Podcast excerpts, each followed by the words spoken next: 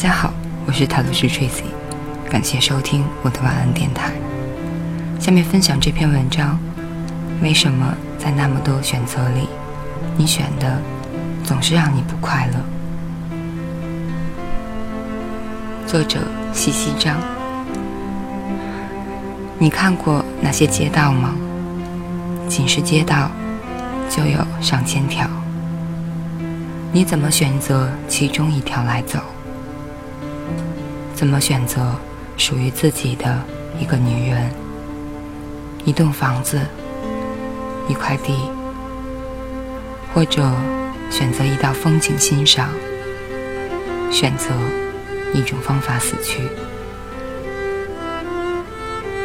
在电影《海上钢琴师》中，拒绝下船的主角一九零零。对世界上唯一知晓他存在的朋友 Max 说：“如果琴键是无限的，那么，Max，那架琴上就没有你能弹奏的音乐了。”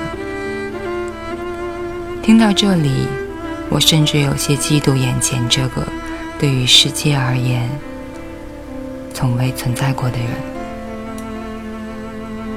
他的人生掌握在手里这架钢琴上。在船头至船尾，起航到抛锚之间，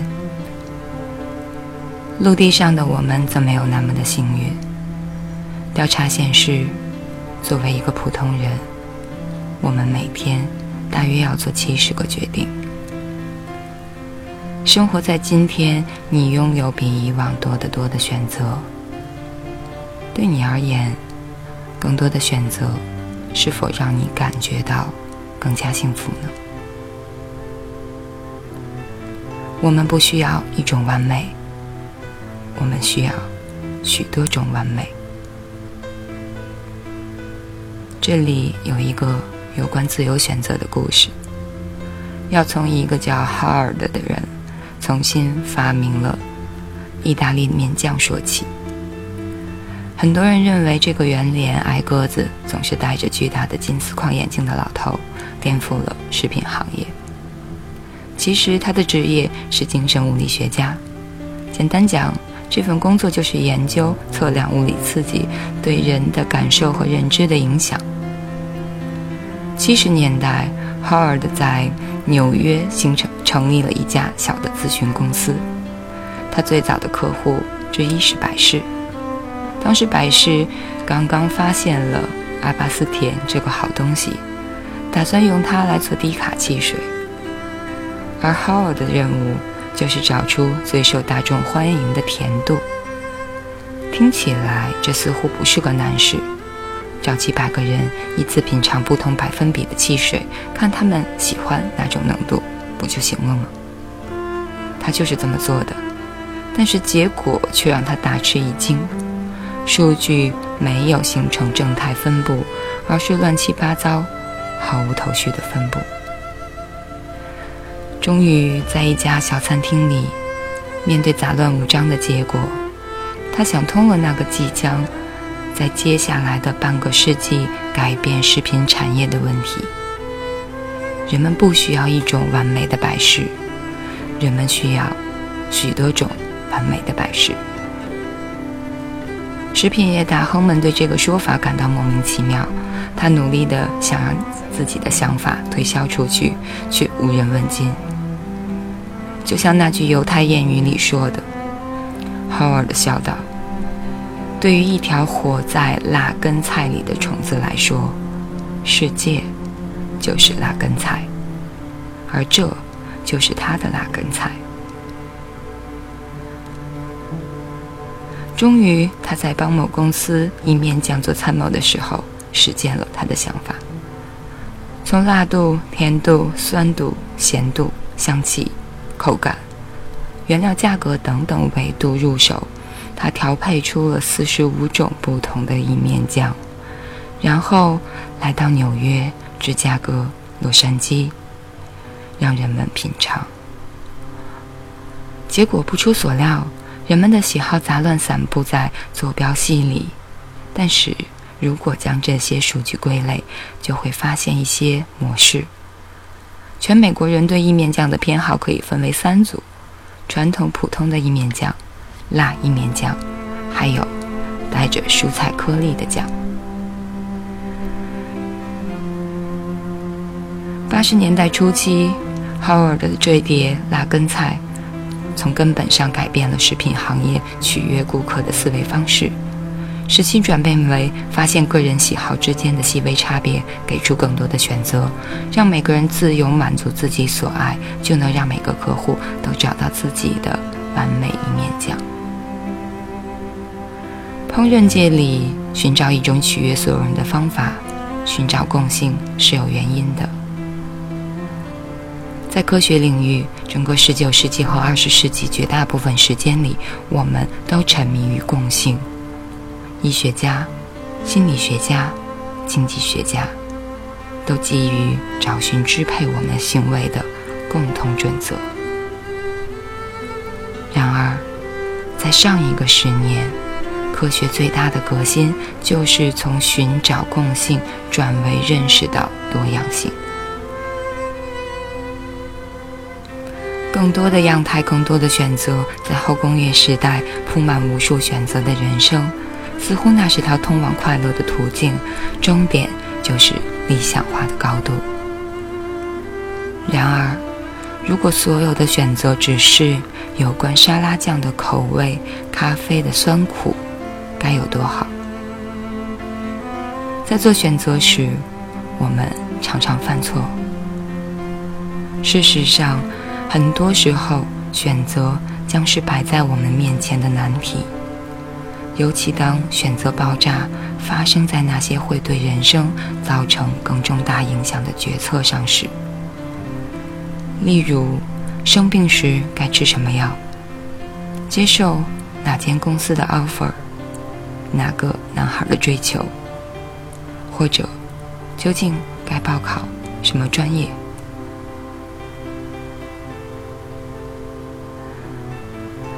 我们一定要坐在自己人生的驾驶座上，每个选择都要深思熟虑、高瞻远瞩、步步为营。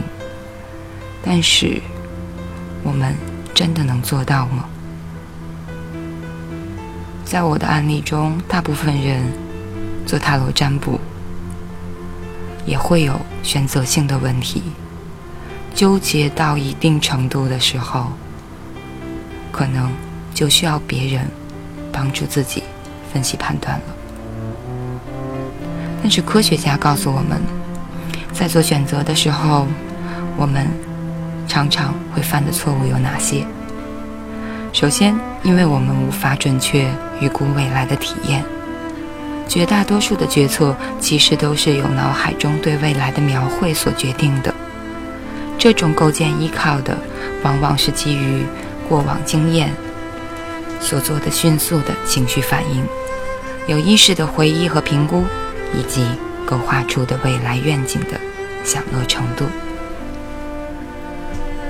可惜，行为决策研究者们发现，整个做白日梦的过程都充满了偏见。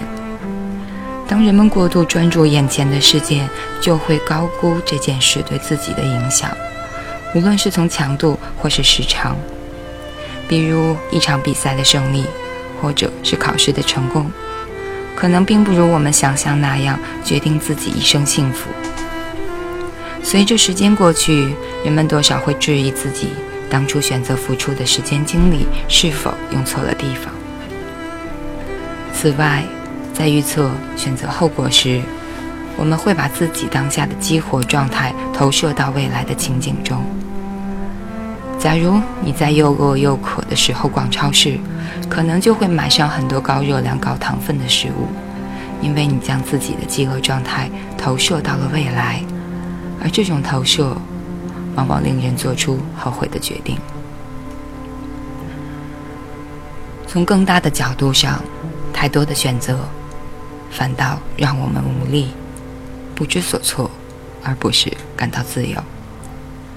这听起来似乎有一些自相矛盾，但是有些心理使得我们即使在做出选择的当下通关成功，也依然无法避免选择后的焦虑、愧疚、无力感，和觉得自己选错了的抓狂懊恼。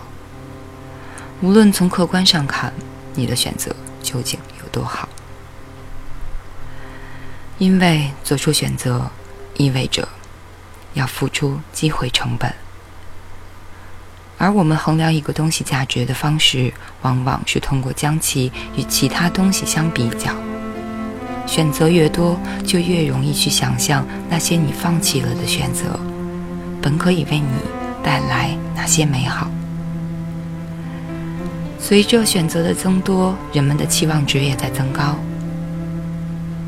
一些心理学家的看法，后工业化时代，临床抑郁发病率甚至自杀率的增长，也与这种高期望有关。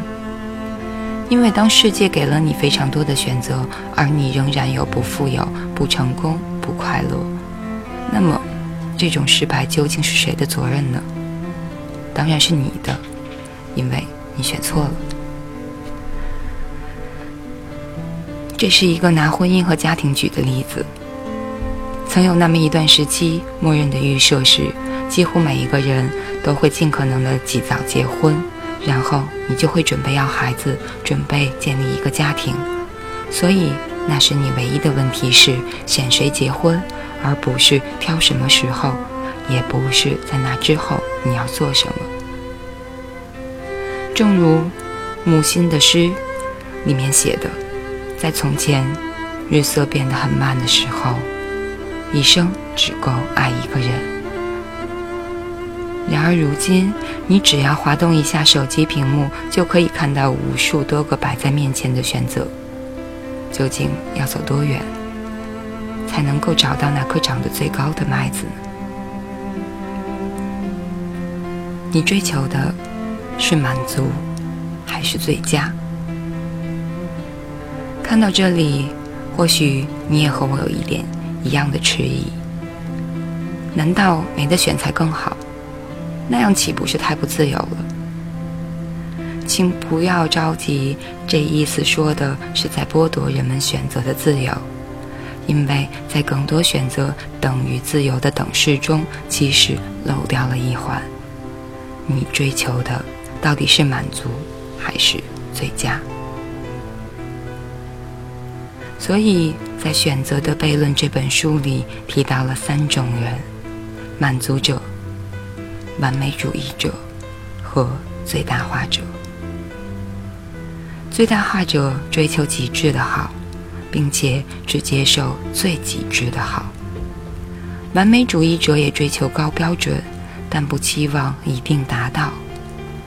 如果没达到，他们并不会像最大化者那样忧郁、懊恼和痛苦。然而，满足者们只要足够好就行了。哪怕他们知道有更棒的结果存在，也不担忧。说到这里，想起大学老师经常说过的一句话，很显然，他应该就是满足者吧。比如那句“差不多就得了”。在物质和信息都越来越繁盛的年代，对于最大化者们而言，得到自己想要的没那么困难。只是往往得到之后，发现自己没能感到预期中的那种满足。整个西方工业社会所笃信不疑的一个信条，就是使民众获得最大限度的福利的方法，就是使个人自由最大化。而自由本身就是美好有价值的，人们一旦有了自由，就可以自己做主，使自己最大限度的实现幸福。毫无疑问，有选择比没得选要好，但不意味着选择越多就会越好。这是一个关键值，我不知道是多少，但是可以肯定，如今早已远远超出了选择令我们富有这个关键值了。如何解决选择的问题，这可能是大家关注的重点。面对无数的选择，已经成为现代人的日常。有什么减轻焦虑、懊恼、关注更值得关注的事情的方式吗？研究者们给出了几点意见：了解自己的需求，尽量追求足够好，而非最好。以满足需求为目标，可以减轻焦虑和压力。精简，人们总是担心这样会丧失选择的空间，但事实上，放弃多余的选择反而会改善做出选择的体验。通过可靠的信息源，清楚了解每一个选择的信息或者它可能带来的后果，降低对选择结果的期望，它有可能不会让你的生活有什么翻天覆地的变化。最后，减少我们对周围人正在做什么、得到得到什么关注这一点，在这个时代可能。尤为重要。不知道你会不会也和我一样，感觉到决定我们的人生无非是那几个瞬间：选择哪座城市，遇到什么人，甚至转身进了哪间酒吧。但在当时，我们毫不自知，只以为是寻常的一天。这些影响深远的不经意的决定，或许在告诉我们：我们并不如自己以为的那般全能，能够完全的把握自己的人生。偶尔可能需要放松，让自己坐在命运的副驾驶上。以上就是这篇：为什么在那么多的选择里？你选的总是让你不快乐。基本上读过之后，我的感觉是，稍微的降一下自己的标准，不要做那么完美的完美主义者，以及做出理性恰当的分析，选择对自己来说很好的就 OK 了。感谢大家收听，我是塔罗斯 Tracy，晚安，好梦。